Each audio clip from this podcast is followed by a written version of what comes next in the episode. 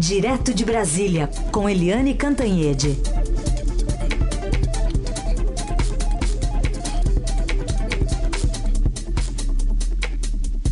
Oi, Eliane, bom dia. Bom dia, Heisen, Carolina, ouvintes. Bom dia, Eliane. Bom, vamos começar falando então sobre esse ataque do presidente Bolsonaro a ex-presidente do Chile, Bachelet, e também o seu pai, o Alberto Bachelet, que foi torturado, morto pela ditadura de Augusto Pinochet. Aliás, destacando também uma reportagem do Estadão que fala sobre o tema hoje e elenca aqui os países que o Brasil, ou que pelo menos o presidente Bolsonaro, já arrumou algum tipo de polêmica. E aí tem, são 12, vai de Canadá, Noruega, Finlândia, Dinamarca, Alemanha, França, Chile, Argentina, Colômbia, Venezuela, Cuba, até os países árabes. E então agora o Chile também entrou na lista ontem, né?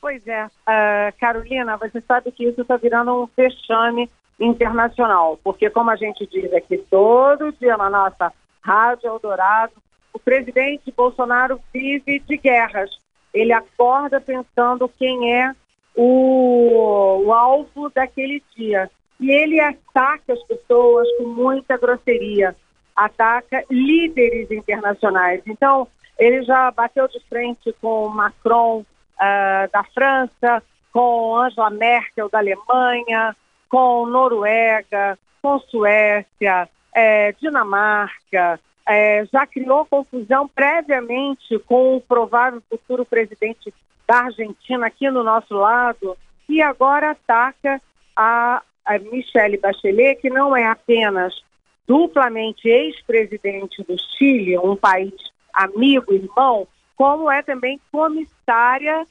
é, da alta comissária para direitos humanos da ONU. E o presidente, a gente lembra que daqui a pouquinho Daqui a uns 15 dias, no dia 24, ele vai estar, até ele disse que, é, que depois da cirurgia, nem que ele vá de cadeira de rodas, ele vai abrir a Assembleia Geral da ONU. Todo ano, quem abre a Assembleia Geral da ONU é o Brasil. E esse ano será o Bolsonaro abrindo.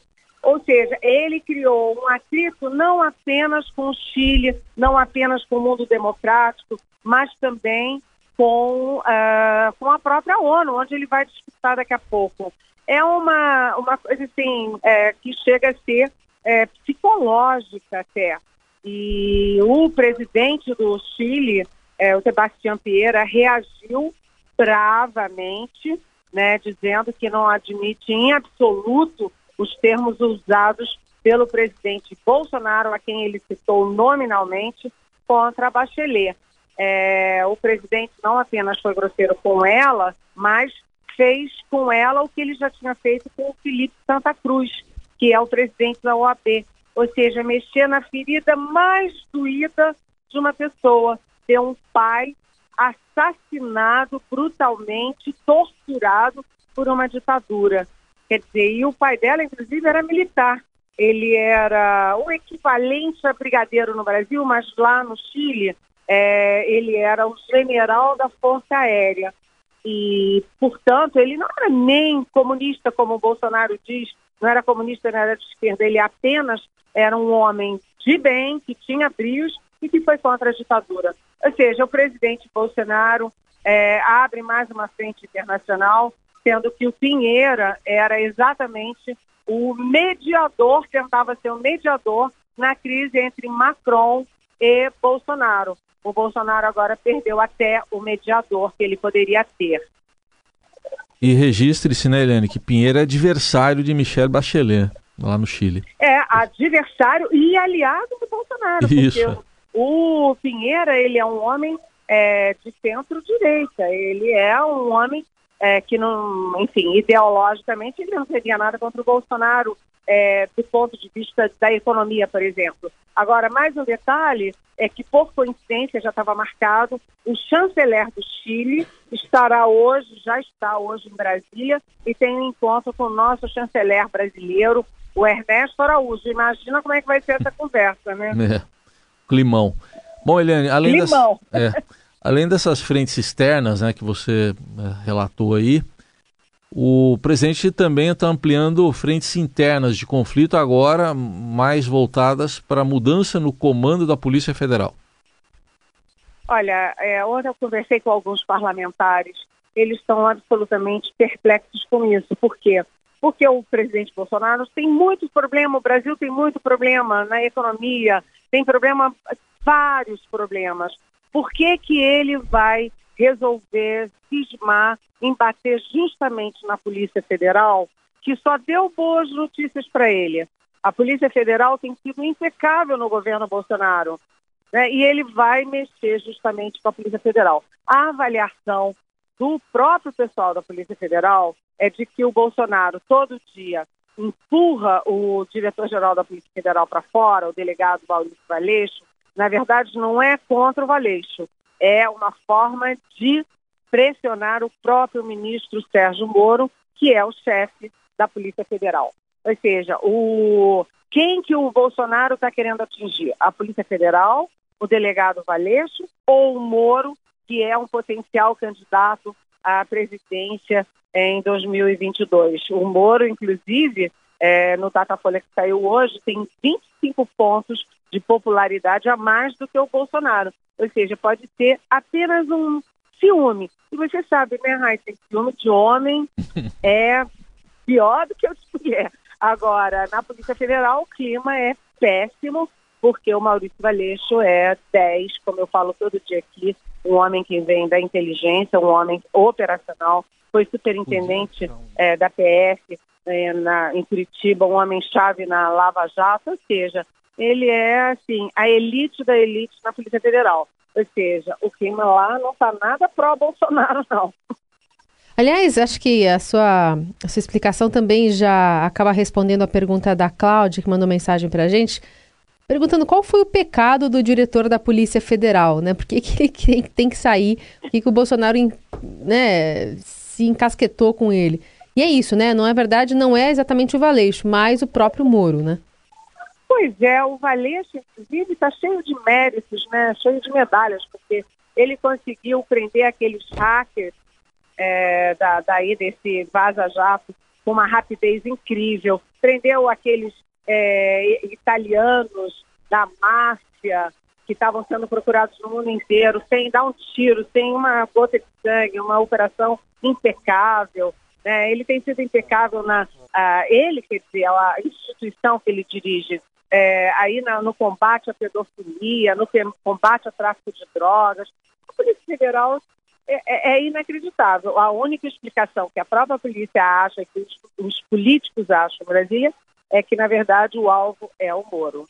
Muito bem. Eliane Cantanhede falando dos assuntos de hoje, né? E dentre eles a repercussão ainda da decisão lá na CCJ do Senado que aprovou a proposta de emenda à Constituição da reforma da Previdência. Depois de algumas modificações feitas ali pelo senador Tasso Gereissati, que reduziram a economia para 870 bilhões de reais, agora a proposta seguirá para o plenário do Senado, onde ainda vai precisar ter votos, ao menos 49 dos 81 senadores em dois turnos. Fora isso, também tem a PEC paralela que está correndo por fora. Essa vai demorar um pouquinho mais para ser concluída, né, Eliane?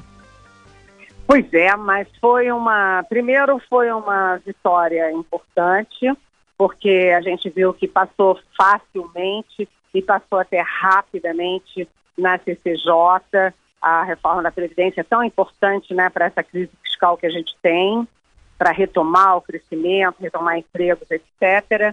E mais, é, essa teve uma diminuição ali na previsão de economia em 10 anos mas eles apresentaram a PEC paralela, incluindo estados e municípios, na mesma sessão, no mesmo dia. Por quê? Porque uma coisa compensa a outra.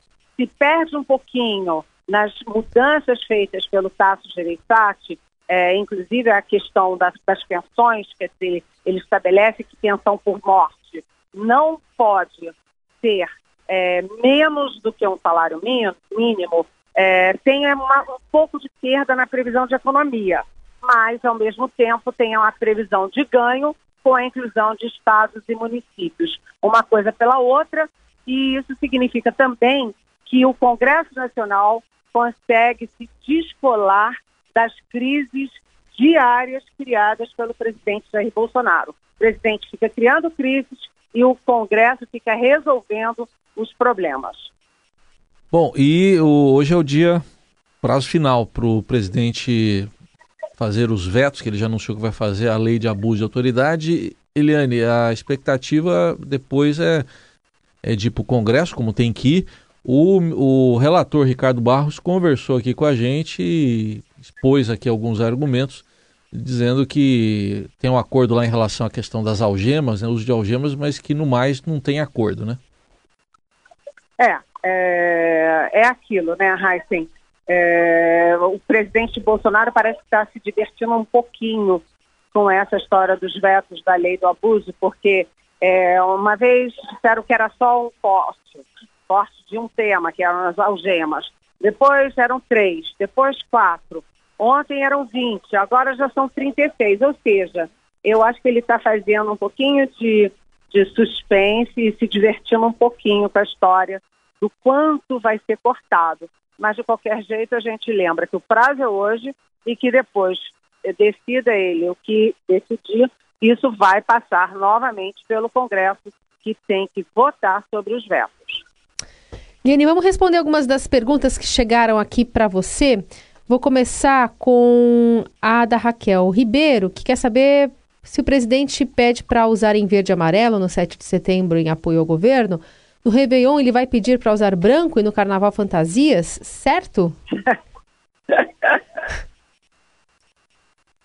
Ironiza aqui. um ouvinte bem humorada. É. Se divertindo com essa coisa. É, é arriscado pedir para usar verde e amarelo no 7 de setembro, porque é o seguinte, o povo brasileiro tem patriotismo, o povo brasileiro pode sim as ruas de verde e amarelo no 7 de setembro. Mas quando o presidente pede isso, o que ele está pedindo é que as pessoas é, vão às ruas com a cor dele, como se fosse dele. Eu acho que isso vai afugentar muita gente que iria de verde e amarelo e que diz: agora eu não posso ir, senão vão dizer que eu sou bolsonarista. Bom, tem uma pergunta aqui também do da Ana Lúcia Tubero. Eliane, a imprensa precisa dar voz e ficar reverberando as pataquadas do presidente Bolsonaro, não daria para simplesmente ignorá-las e discutir só o que é necessariamente sério? Olha, vou te dizer, é, querido ouvinte, é, muita gente pergunta isso para gente, provavelmente para o Heisen, para a Carolina também, é, e é impossível, sabe por quê? Porque a maioria da população, dos eleitores brasileiros, né, elegeu o presidente Jair Bolsonaro. Ele é presidente da República. Tudo que ele faz e tudo que ele fala tem obrigatoriamente que estar na mídia, porque tem efeitos internos, tem efeito na economia, tem efeito nas exportações, tem efeitos na imagem do Brasil lá fora, ou seja, é impossível a gente ignorar fatos e falas do presidente da República, infelizmente. Tem mais pergunta que chegou em áudio aqui pra gente. É, a minha pergunta para Eliane é sobre essa pindaíba que a gente está passando aqui no governo. Né? A gente tem dinheiro para mais nada, o governo está tendo que ser super criativo, corte em cima de corte. Mas acho engraçado que dinheiro para gastar em almoço em Washington, né? A gente tem, né? E no valor aí de mais ou menos duas bolsas de pós-graduação, né? Então, que, que você acha disso, Eliane? Aqui é a Giovana Pancheri. Oi, Juliana. É, obrigada pela pergunta. Realmente é uma pindaíba, como você disse. É, não tem dinheiro para nada, para as bolsas de estudo, que são tão importantes para o nosso futuro, para os nossos jovens, para a nossa formação, as bolsas do CNPq, quer dizer, não tem dinheiro para mais nada. Na questão do almoço em Washington, a gente até pode entender, né? O Ernesto Araújo chanceler, ele estava a serviço, portanto é razoável que o, o almoço dele, o jantar dele seja pago com dinheiro público. Ele estava representando o Brasil no encontro com o presidente é, americano. Agora, de qualquer jeito, é, a gente vê o presidente Bolsonaro muito atrapalhado para resolver a questão. Ontem mesmo, ele e o porta-voz, o general Rego Barros, é, anunciaram aí que o governo ia é, acabar com o teto de gastos, né? Aquela medida que impede que os governos gastem mais no ano seguinte do que o que gastou naquele ano mais a inflação. E agora, uh, depois que a área econômica entrou em pânico, depois que o Rodrigo Maia, presidente da Câmara, disse que não passa, aí o presidente disse, ah, então tá, então não vamos mexer mais no teto, não. É, como disse a, a, a, grande economista Zeina Latifi ontem no Estadão, é, você mexer no teto de gastos é como você dar mais um baseadinho para o viciado que está tentando parar, enfim, parar com o vício. E uma última pergunta aqui, o Cezinho pede para você comentar sobre a soltura do casal Garotinho. Oi, Cezinho. É, bem, eu não sou jurista, é, não estou acompanhando de perto a questão do casal garotinho, mas o que a gente sempre sabe é que o casal garotinho tem uma instância diferente do Sérgio Cabral e de outros grandes presos no Rio de Janeiro, Sérgio Cabral, Eduardo Cunha e tal. É que uh, os outros é, se locupletaram mesmo, tem grandes contas na Suíça, iates e carros, e joias, etc. E o casal Garotinho, é, provavelmente, segundo as últimas, é, até onde eu saiba, é sempre acusado de crime eleitoral, que é uma, vamos dizer assim, é uma instância menor. Então, o Garotinho e a Rosinha Garotinho, que é a mulher dele, entram e saem, entram e saem, porque há aí uma consciência de que há uma instância diferente. Nenhum dos dois tem, vamos dizer, sinais exteriores de riqueza como os outros. Mas, de qualquer jeito, isso aí eu precisaria estudar melhor o que, que diz a lei em relação às prisões deles. Muito bem, essa é Eliane Cantanhede conosco. Essa é Eliane Cantanhede conosco aqui no Jornal Dourado. Ela volta amanhã a partir das nove, também respondendo as muitas perguntas que estão chegando aqui dos nossos ouvintes. Eles estão eles estão gostando, acho que, de participar, né, Eliane? No final das contas, ouvinte bem informado também tem boas perguntas, não é isso? Não, as perguntas são ótimas. É. A gente fica muito feliz. São muitas, por isso a gente pede desculpas de, por não responder a todas.